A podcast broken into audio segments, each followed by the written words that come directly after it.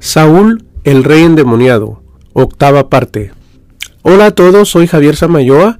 Continuando con la serie Los psicópatas en la Biblia, seguimos escudriñando la vida del rey Saúl, así como su personalidad psicopática y narcisista. En el último episodio vimos que Jonatán terminó convenciéndose de que su padre Saúl está obsesionado en querer matar a David, antes de esa conclusión, vimos cómo Saúl humilló públicamente a su hijo Jonatán y por si fuera poco quiso asesinarlo con una lanza, confirmando una vez más que Saúl es una persona controlada por demonios. Al otro día Jonatán llegó a donde estaba escondido David para confirmarle las intenciones de su padre, y así fue como David terminó escapando de Israel.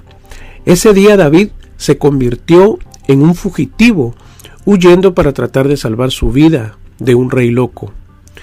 El capítulo 21 de Primera de Samuel dice que David fue a Nob en busca del sacerdote Ahimelech. En ese lugar se encontraba el tabernáculo. Interesante esto porque David estando en dificultades, lo primero que hizo fue ir con un sacerdote al lugar donde moraba la presencia de Dios. Lo que nos quiere enseñar el Espíritu Santo en este pasaje es que David, en medio de tantos problemas, se acercó no a los hombres, sino a Dios. Pregúntate esto, cuando has estado en problemas, ¿a dónde y a quién has acudido cuando te has sentido perseguida o, o perseguido por tu Saúl? Pregúntate también si está bien que le cuentes tus problemas a tus conocidos o a tus amigos, al psicólogo, al pastor. Escucha lo que te voy a decir. Nunca busques ayudas con los hombres. Cambiar a Dios por los hombres es idolatría. Además, dice la Biblia, maldito el hombre que confía en otro hombre. En uno de los salmos David dejó estas palabras, delante de él expondré mi queja, delante de él manifestaré mi angustia. Yo te invito a que vengas al Señor a buscar de su consuelo, amor, paz y gozo, sabiduría que solo Él puede dar a los hombres, porque alejaos de mí nada podréis hacer, dijo Jesús. Jesús también dijo, venid a mí todos los que estáis cargados y trabajados, que yo os haré descansar. Venid a mí que yo les daré de beber agua viva para que nunca más tengan sed. Mi paz les dejo, mi paz les doy. Yo no la doy como el mundo la da. Yo les daré la paz que sobrepasa todo entendimiento. Acercaos al Señor y Él se acercará a vosotros, dice Santiago 4.8. Vemos pues que David huyó casi obligadamente de los dominios de Saúl se apartó forzadamente de su presencia porque se trataba de una cuestión de vida o muerte. David estableció contacto cero de su verdugo, el rey Saúl. Confió en que Dios cumpliría con él su destino.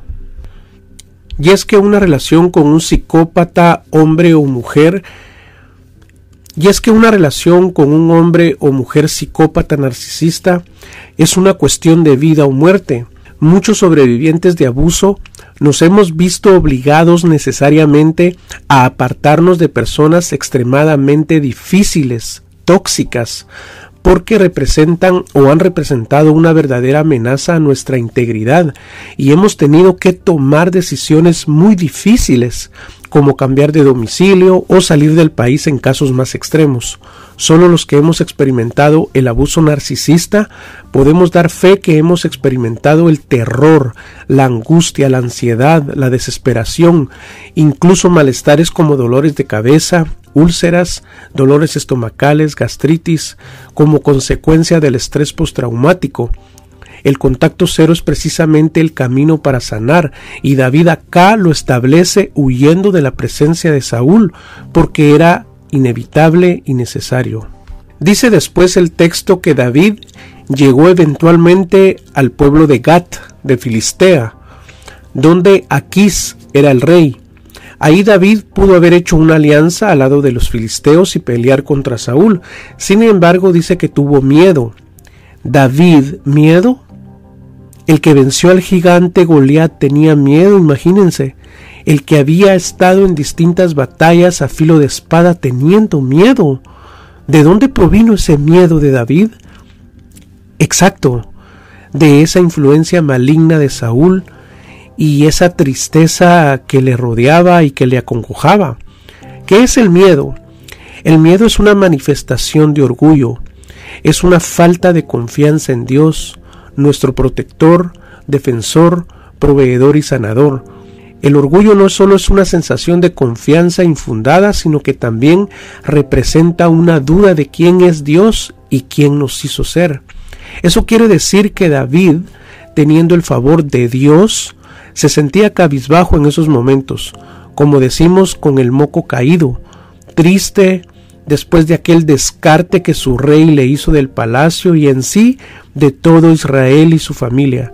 Su alma estaba posiblemente desfallecida y estaba experimentando, como todos en algún momento, síntomas de incredulidad.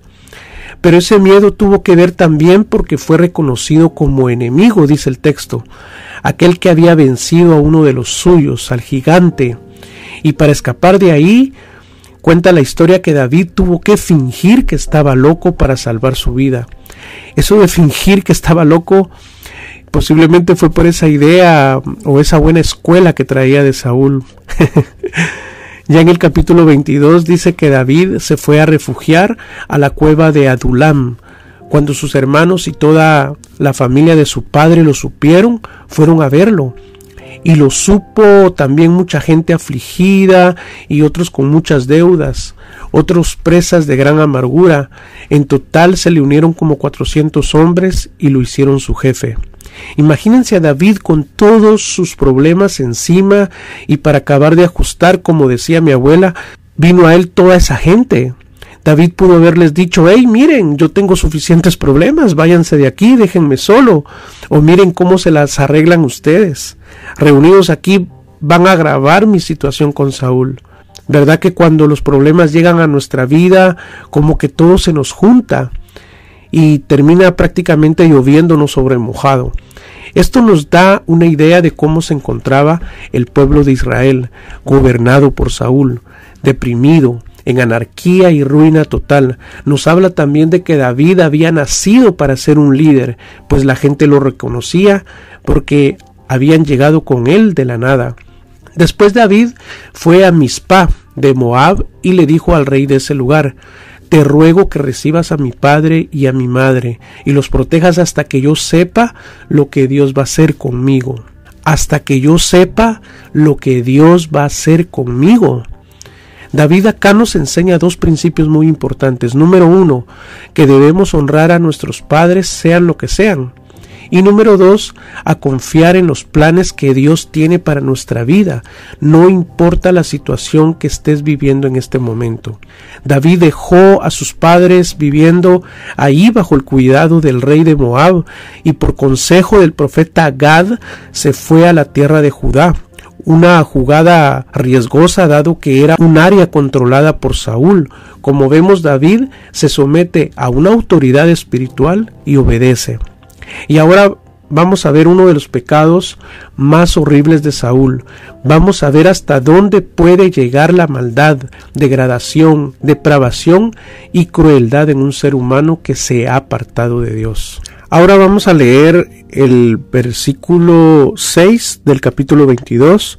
Dice, Saúl estaba descansando en una colina de Gaba, a la sombra de un tamarisco, cuando tuvo noticias de David y de quienes le acompañaban. Saúl tenía su lanza en la mano y sus sirvientes estaban a su alrededor. ¿Cómo podemos darnos cuenta? Saúl no solo tenía a su servicio soldados, sino también informantes, soplones o mensajeros, gente que podríamos catalogarla como monos voladores. Este cuadro es muy revelador porque me imagino cómo está Saúl ahí siendo el centro de atención de todos, unos sirviéndole en la boca, otros adulándolo, otros poniéndose como alfombra, otros tocándolo como si fuese un dios. ¿Conoces a gente así? Yo sí. Tuve un jefe en Guatemala de apellido Escobar, el político más narcisista que he conocido. Es probable y no tengo ninguna duda que tú, Saúl, el psicópata narcisista o la psicópata narcisista, tenga también sus informantes que son los que le dicen dónde estás, qué haces y con quién andas. Tienes que observar los amigos o familiares con los que te rodeas, porque alguno de ellos podría estar pasando la información de ti a tu pareja o expareja narcisista. Cuando los detectes, corta inmediatamente esas relaciones. No importa si son tus familiares, por tu bien y el de los tuyos, principalmente en las redes sociales. Elimina toda persona que tienen o tenían en común, no importa quién sea por tu salud mental. Dios y el tiempo van a ordenar las cosas. Miremos otro detalle. Saúl tiene una lanza en la mano. Como siempre, sus sirvientes están a su alrededor. El hecho de tener la lanza en su mano nos habla de sus inseguridades, paranoia, y esquizofrenia que sufría irremediablemente. Nos habla de un profundo vacío interior. Ahora vivía a la defensiva, como que David y todo el mundo estuviesen en su contra.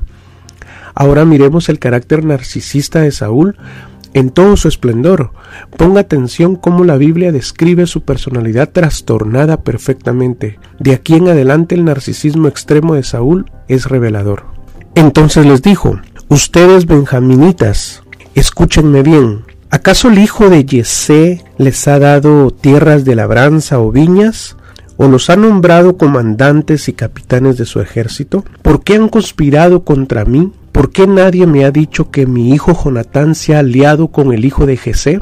Ustedes no me tienen compasión. Han dejado que mi hijo ponga en contra mía a mi siervo David, y ahora él me anda espiando. Notan cómo Saúl se jacta y se vanaglorea y cómo sale a la luz su compasión falsa.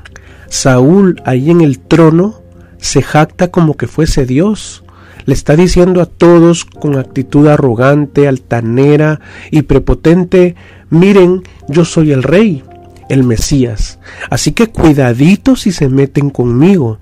Cuídense, ni siquiera se atrevan a rebelarse contra mí o ni siquiera lo intenten porque se la verán conmigo. Esto es, señoras y señores, el narcisismo, lo más bajo, deshonesto y ruin en una persona abusando del poder, creyéndose Superman, usando a unos y tratando a otros como que si no valiesen nada. El narcisista o la narcisista con su coronita de cartón en la cabeza llega a un punto en que descaradamente acepta y reconoce y dice, sí, soy un ladrón y qué, robo pero otros han robado más. Agradecidos deberían de estar que por lo menos ayudé a más de alguno. Otros probablemente dirán, sí, soy adúltero, ¿y qué? ¿Qué tiene de malo si todo el mundo tiene un amante? Ando con otra o ando con otra por tu culpa, porque si te hubieras portado bien, yo no hubiera hecho esto. Por tu culpa ahora ese hombre, esa mujer es mi amante. Los narcisistas piensan de esa forma porque así expresan su poder, dominación y control sobre una víctima porque ellos nunca quieren verse como perdedores. Tienen que mentir y justificar sus pecados para salir en caballo blanco. La mayoría de gente que ha vivido abuso narcisista o maltrato emocional, físico o psicológico llegan a un punto en el que increíblemente se sienten culpables porque la relación falló o porque no funcionó y peor justifican la conducta de su abusador porque se creen culpables. Y esto tiene una lógica cuando se trata de relaciones abusivas con narcisistas. Sigamos analizando el texto. Dijo, hijo de Yesé. Esa es una descripción despectiva del que fuera su favorito. Directa e indirectamente lo está difamando, incluso a su hijo Jonatán. Lo, los está prácticamente ridiculizando. Por sus palabras ciertamente sospecha, como parte de sus inseguridades, que David ha sobornado a los benjaminitas. Por sus palabras es notoria la manipulación, el chantaje, coerción y control que ejercía sobre sus mismos oficiales y sirvientes. Saúl está retando a los suyos, esperando a ver quién se levanta o quién se le pone al tiro, porque recordemos que es muy astuto. Saúl tiene una sabiduría diabólica y terrenal que le caracterizaba. Su actuación en esta escena es deshonesta. ¿Y por qué David quería atentar contra Saúl? Saúl estaba viendo enemigos donde no existían. David nunca lo traicionó, sino que fueron sus celos los que lo llevaron a verlo como enemigo. Si David, siendo un gran guerrero, pudo haberlo derrotado en un abrir y cerrar de ojos, pero David amaba a Saúl, se sometía a él y le era fiel en todo. Saúl no se daba cuenta que David huía lógicamente porque quería matarlo y todos quizás por instinto de sobrevivencia haríamos también lo mismo. El contacto cero con un narcisista es natural porque como repito se trata de nuestra vida. El contacto cero es apartarse de la persona abusadora para proteger mi integridad física pero también para proteger mi corazón. Otro detalle en esta alocución de Saúl, ¿por qué habría de sospechar de Jonatán de su propio hijo? La locura e insanidad mental de Saúl se nota en el solo hecho de sospechar que su hijo era el líder de una conspiración. Jonatán tampoco lo traicionó, sino que se puso del lado de la justicia. Saúl se sentía perseguido vivía la defensiva con todos, simplemente Saúl ya no confiaba en nadie. Stalin, por ejemplo, cuenta la historia que mandó a matar a toda su familia y en el hecho de su muerte solía decir a Dios que jamás iba a darse por vencido. Hitler fue otro también paranoico que creó una policía secreta porque creía que todo el mundo estaba fraguando una rebelión en contra de su gobierno nazi. Así vive un narcisista. Pobrecitos, pobrecitas. Cualquier persona con una vida así de paranoica, que ni siquiera puedan dormir, que sienten que los persiguen, sin duda, ahí está obrando el demonio o una legión de demonios. En este pasaje Saúl se está victimizando, típico de los narcisistas. Son celos y son reclamos también porque en el fondo sabe que ha fracasado como padre y como rey. Saúl está acá haciendo prácticamente un drama, un show. Me imagino derramando lágrimas de cocodrilo, esperando que otros vengan, que lo consuelen y ciertamente le adulen y le lisonjeen. ¿Alcanzan a ver aquí, siendo Saúl el centro de atención? Suena egoísta, Suena engreído y enamorado de sí mismo. ¿Por qué no le cuenta más bien las atrocidades que ha cometido en contra de David? Ah, Saúl incluso indirectamente le está echando la culpa a Jonatán de haber puesto en su contra a David. Esa conjetura paranoica de Saúl es otra muestra del deterioro de su estado de salud mental, pues nada de lo que decía era cierto una paranoia sin control. Saúl sospecha de una conspiración masiva en contra de su reinado y nada que ver. Saúl es un retrato espantoso de la maldad humana. Versículo 9 y 10. Entonces el edomita Doeg, que era jefe de los sirvientes de Saúl, yo estaba en Nob y vi cuando el hijo de Yesé llegó a visitar a Jimelech, hijo de Agitob, este sacerdote consultó al Señor por David y además le dio pan y la espada del filisteo Goliat. Doeg, jefe de los sirvientes de Saúl, como vemos le pasó el chisme. No faltaba el pelo en la sopa. Un Judas para quedar bien con Saúl. Siempre habrá un Doeg para demostrar lealtad al rey. Versículo 11, 12 y 13 dice, El rey mandó a traer entonces al sacerdote Ahimelech, hijo de Agitob, y a la familia de su padre y a los sacerdotes que estaban en Nob. Y cuando todos ellos estuvieron ante el rey, Saúl dijo, Escúchame, hijo de Agitob. Y el sacerdote respondió, Te escucho, mi señor. Y Saúl le respondió, ¿Por qué tú y el hijo de Yesé han conspirado contra mí? Yo sé que le diste pan y una espada y consultaste al Señor por él para que se ponga en contra mía. Y ahora me anda espiando. Hagamos una pausa acá y analicemos esto. Acá como vemos de nuevo se manifiesta el autoritarismo de Saúl y su altanería en cada una de sus preguntas. Y es que se trataba del sumo sacerdote. El rey no quería oír razones ni explicaciones, pues él ya había tomado una decisión. ¿Notan la respuesta mansa del sacerdote? Te escucho, mi señor. ¿Alcanzan ver el carácter prepotente del rey? Conspirar ¿Quién estaba conspirando, Dios mío? Ahora sospecha del sacerdote, imagínense. ¿Ustedes creen que un sumo sacerdote se prestaría a conspirar contra el rey?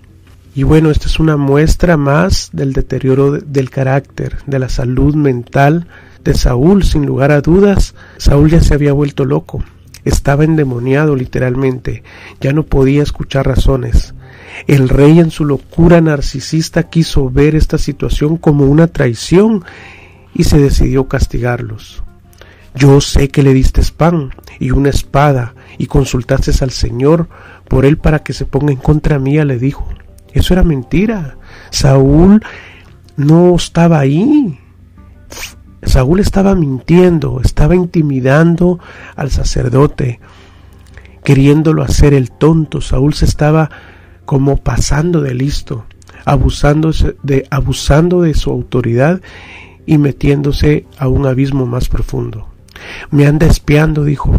¿Se dan cuenta de que Saúl ve gatos aparejados? Versículo 14 y 15. Entonces Ahimelech le contestó al rey, ¿hay entre todos tus sirvientes alguien que iguale a David en la fidelidad que te tiene? no solo es tu yerno y está bajo tus órdenes, sino que le ha dado renombre a tu casa. ¿Acaso es la primera vez que consulto a Dios por él? De ninguna manera. No culpe su majestad de nada a este siervo suyo, ni a nadie en mi familia. De este asunto no sé nada, ni poco ni mucho. La respuesta de Ahimelech es honesta y valiente. Al rey obviamente no le gustó lo que le dijo, y más porque ensalzó la fidelidad de David. En otras palabras, le dijo sus verdades y Saúl se ofendió.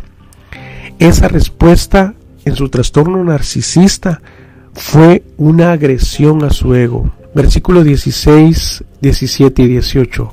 Pero el rey dijo, puedes estar seguro, Ahimelech, que tú y toda tu familia de tu padre morirán. Y dirigiéndose al rey a los guardias que lo rodeaban, les ordenó, maten a los sacerdotes del Señor. También ellos le son fieles a David, pues sabían que él huía de mí y no me lo hicieron saber. Pero los guardias se negaron a cumplir la orden de matar a los sacerdotes del Señor. Así que el rey llamó a Doeg y le dijo, ven y mátalos tú mismo. Y Doeg arremetió contra ellos y ese mismo día mató a 85 sacerdotes que vestían efod de lino. Luego entró en Nob, maten a los sacerdotes del Señor. ¿Alcanzan ver al rey endemoniado ordenando matar a hombres de Dios? Extermínenlos a todos, dijo, de tal manera que hasta sus propios soldados estaban asustados de la decisión del rey. Pero esa negativa de cumplir la orden sugiere reverencia al sacerdocio y por supuesto lealtad a David. Sus mismos soldados estaban ya convencidos que el rey ya no estaba acuerdo. El poder lo descompuso y eso es lo que le ocurre a los políticos estando en el poder. Pierden la visión, la sensibilidad, el afecto natural, recurren a la mentira y, es pos y si es posible, matan y no les importa quién sea con tal de mantenerse en el poder. Eso le sucedió a los líderes romanos, porque el poder enferma, corrompe y destruye. Fue una decisión injusta y desmedida de su parte. Ya no quedaba ningún rastro de temor de Dios en la vida de Saúl y por supuesto de Doeg por ejecutar la sentencia injusta sobre los sacerdotes. Saúl perpetró una masacre total. Versículo 19 dice, Luego entró en Nob, donde vivían los sacerdotes, y mató a hombres, mujeres y niños de pecho, y hasta mató bueyes, asnos y ovejas. A todos los mató a filo de espada. Saúl perpetró una masacre total. Hombres, mujeres y niños de pecho, Dice, hasta mató bueyes, asnos y ovejas. Esta aniquilación sangrienta fue lo que Saúl debió haber hecho irónicamente en el capítulo 15 como lo vimos al principio. Si este mensaje te gustó, te invito a que le des un like, que me dejes un comentario, que te suscribas al canal y actives la campana de notificaciones. También me puedes seguir en mis redes sociales. Estoy como Javier Samayoa79. Ahí publico diariamente contenido sobre narcisismo y psicopatía. Gracias por llegar hasta acá. Les mando un fuerte abrazo, bendiciones y hasta el próximo episodio. Hasta pronto.